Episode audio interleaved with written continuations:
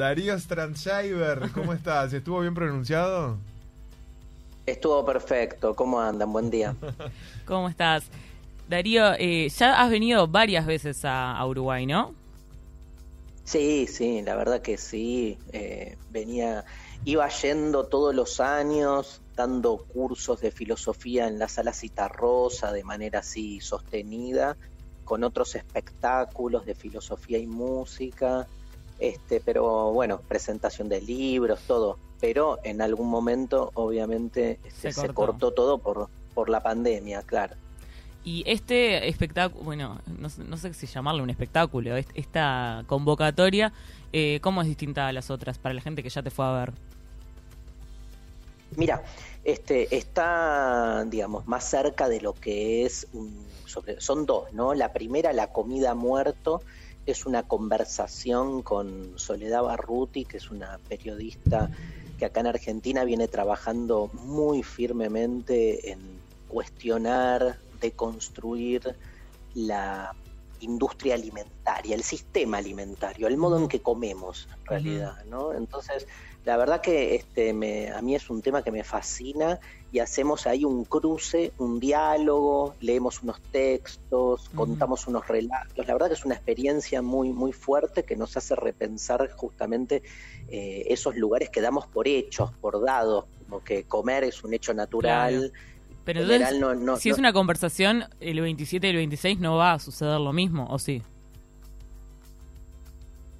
Tiene como...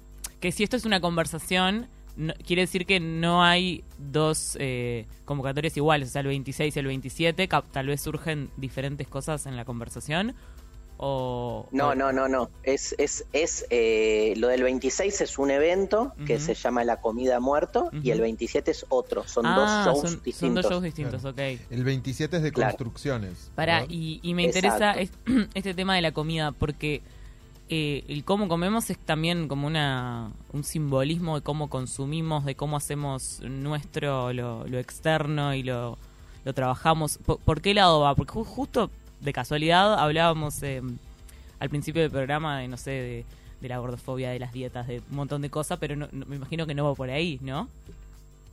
Va por, va por todos lados que tengan que ver con cuestionar la normalización en la que estamos arrojados a la hora de relacionarnos con el comer, desde la comida concreta que empieza en este, cómo preparamos o sea, qué pensamos que es comible, pasando por las formas hegemónicas del comer, que incluye justamente lo que vos decís, o sea, porque hay modelos del buen comer o del mal comer que se imponen, eh, pero también toda la metáfora simbólica que hay alrededor de, la comida, como cuando decimos me comí a alguien, ¿viste? O, o, hasta qué punto la relación con el otro es una relación de ingesta, ¿no? Digamos, así como nos así como nos comemos un montón de eh, animales pensando que esa ingesta es una ingesta que se justifica por nuestra supervivencia, nos preguntamos a qué humanos nos devoramos a la hora de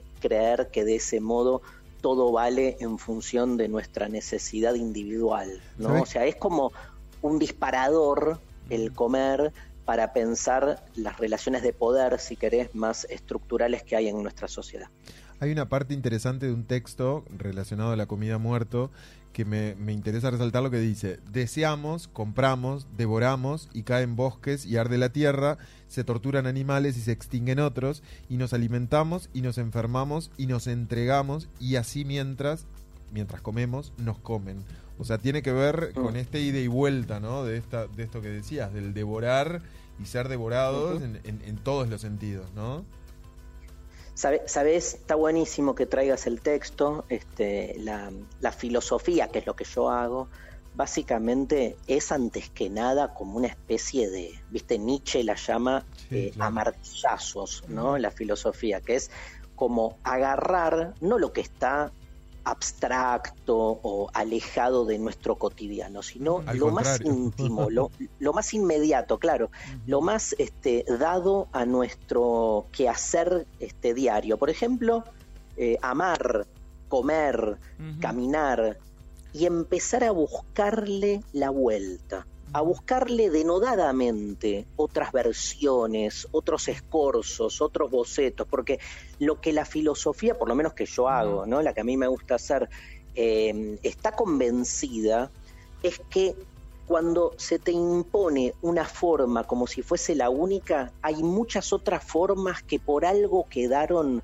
desterradas, ¿no? Entonces, cuando haces filosofía, lo que haces es poner en evidencia cuáles son esas otras este, formas que han quedado afuera, esas otras formas posibles. Nosotros con, con, el comer, por ejemplo, y después en mi segundo, el segundo encuentro del 27, que se llama De Construcciones, que este, el subtítulo es el, el, amor, el poder y la muerte. O sea, son temas que siempre los damos como de un modo, ¿viste? Como que amar se ama de una manera, que es la manera normal, la manera sana, la manera eh, instituida. Lo mismo, digamos, con la comida, con el poder, con el miedo a la muerte. La propuesta es poder pensarlo en, un, en una diversidad de opciones diferentes a las usuales y entender por qué la usual se impuso, qué se juega detrás de ese paradigma.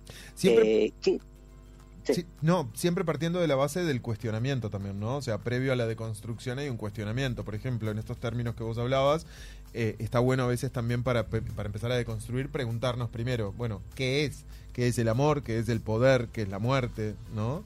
O cómo, o cómo lo tenemos internalizado al menos. E, eso es deconstruir. Deconstruir es cuestionar. Deconstruir no, no es destruir. Deconstruir es, digamos, como correrte de la idea de que eh, esa versión de las cosas que la, la, tenés tan arraigada y que la das por única, por natural, eh, puede en realidad ser de otra manera. Por eso deconstruir es desnaturalizar. Cuando vos deconstruís la, no sé, la identidad sexual, con lo que te peleas ahí es con que por naturaleza, como te dicen, hay solo, no sé, dos sexos y mm. están relacionados con la cuestión este, genital o con este, lo fisiológico. O sea, empezás a desarmar. ¿Y, cuánta resistencia hay para todo lo que es. Eh, para todo lo que está dado. En, en, el caso que acabas de citar, creo que es eh, más que obvio, pero en general con cualquier cosa porque, no sé, por ejemplo, ahora con todo el, el, WandaGate, lo que saltó de conversaciones de a ver si eh, la fidelidad que es, la monogamia que es, eh, la infidelidad que es, eh, y, hay un montón de resistencia a, conservar las estructuras antiguas, digamos. Creo que el, diste en la tecla con el verbo ahí, que es conservar, ¿no? Por eso se la llama versión conservadora, que es la que se adapta al sentido común, que es la que consumimos diariamente y en algún sentido tiene un efecto farmacológico. o sea, nos, nos, hace seguros. Las estructuras nos hace sentir seguros, nos, ordenan, nos tranquilizan, nos calman. ¿viste? Pero, este, Darío, me, parece re interesante porque del amor yo creo que ahora cada vez más se trata de construir, pero de la comida, por ejemplo, no, no es algo que, mucha gente se, se eh, cuestione, no sé, sus rituales de comida. Yo siempre digo, y, me toman el pelo, que digo, el postre es una construcción social. ¿Qué es el postre? ¿Qué, o sea, porque es un concepto que eh, respetamos y seguimos y que el dulce va separado de salado y va después. Y, y, da gracia, pero es verdad y de ahí para abajo, todo lo que realmente tenemos agarrado de la comida. Iba a decir, iba a decir de ahí para arriba, pero es lo mismo. Digamos, ¿Qué es arriba y qué es abajo? No sabemos, vivimos en el espacio. La, la vivimos arriba de tortugas, ¿no? Este, como la vieja imagen de las tortugas sosteniendo el universo. Em, yo creo que eh, el modo en que comemos es una construcción social, todo. El ejemplo que das del postre es un muy buen ejemplo, pero en general el modo en que decidimos, no sé, los horarios de la comida, claro. este, ¿por, ¿por, qué comemos en estos horarios? Porque de algún modo la forma en que comemos está directamente alineada con la forma en que trabajamos. Vos te claro, vas dando es de la revolución industrial, eh, que se armó ese tipo de organización de la comida, pero también, a ver, también la monogamia es absolutamente funcional a la sociedad de trabajo O sea, ordenar nuestras energías afectivas en la administración unívoca de un vínculo que te permita ir a laburar y no gastar energías en el amor, más que en el amor doméstico, que lo que te pide realmente es muy poco, ¿no?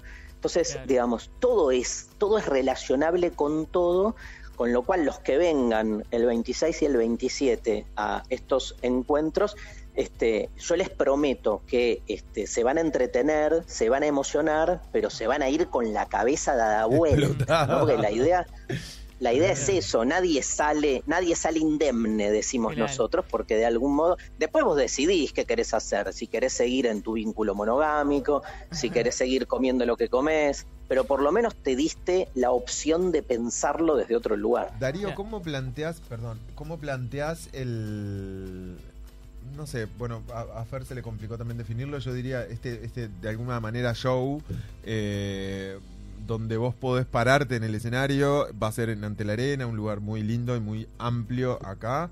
Eh, ¿Cómo lo manejas? ¿Tenés apoyo visual? ¿Hay interacción con el público? ¿A qué se va a enfrentar la gente que vaya? Mira, primero decir que es, ah, o sea, tomamos una tribuna delante de la arena.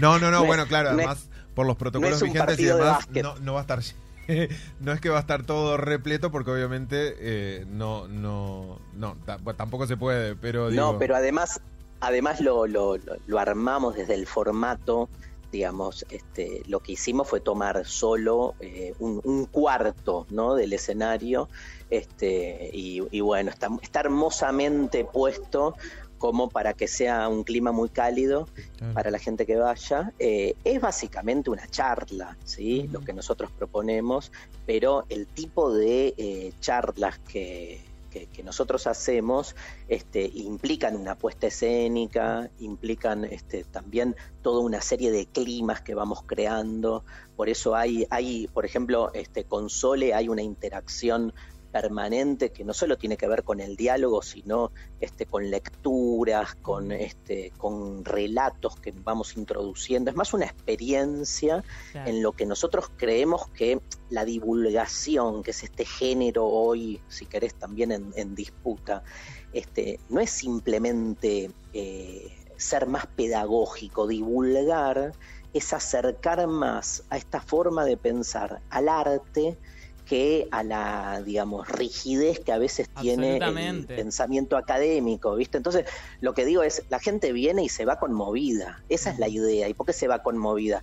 Porque no es que yo cuando hablo este, leo un paper y, y chau, llévate este contenido, sino que hay una intención de provocar una experiencia estética. Esto es un mm, poco, pero lo que la gente viene es a escuchar, ¿viste? No es que mm. hay actores ni mm. nada. Obviamente hay distintos recursos que ayudan a eso y, bueno, la idea es eso, es que se vayan estremecidos de lo que allí reciban. Espera, una última pregunta que tenemos que cerrar. ¿Por qué decís que está tan en disputa el, el género divulgación cuando, por ejemplo, con la pandemia descubrimos que los divulgadores científicos eh, los necesitábamos hace años y no lo sabíamos. Creo que vos haces un gran trabajo de divulgación de la filosofía, pero que hay gente como que todavía no lo sé decir en español, como que hace gatekeeping, como que quiere guardar para algunos pocos elegidos estas cosas?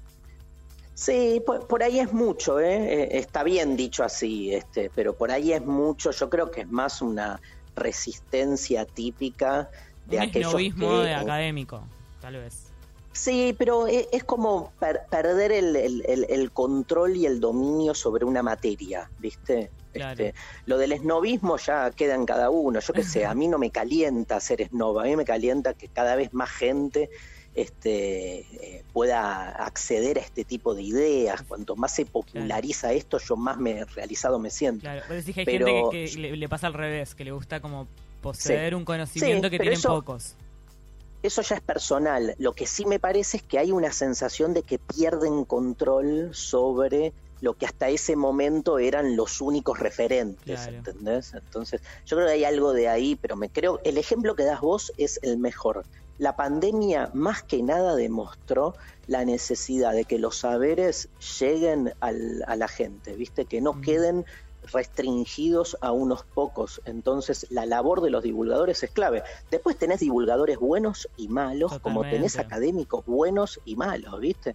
Porque si no es decir que todo el género es una cagada, y no, me parece que ahí hay que distinguir, ¿no? Totalmente. Bueno, Darío, un placer. Eh, me gustaría como seguir así pinchándote el cerebro por horas y horas, pero eh, el vivo es tirano, así que nos tenemos que ir a una pausa. Quedan todos invitados para el 26 y 27 entonces en Antel Arena, las entradas ya están en venta obviamente y seguramente a punto de agotarse, así que Darío, eh, Montevideo te espera. Uruguay te espera. Ahí, ahí iremos la semana que viene. Gracias, gracias por la entrevista hermosa. Por favor, gracias a vos.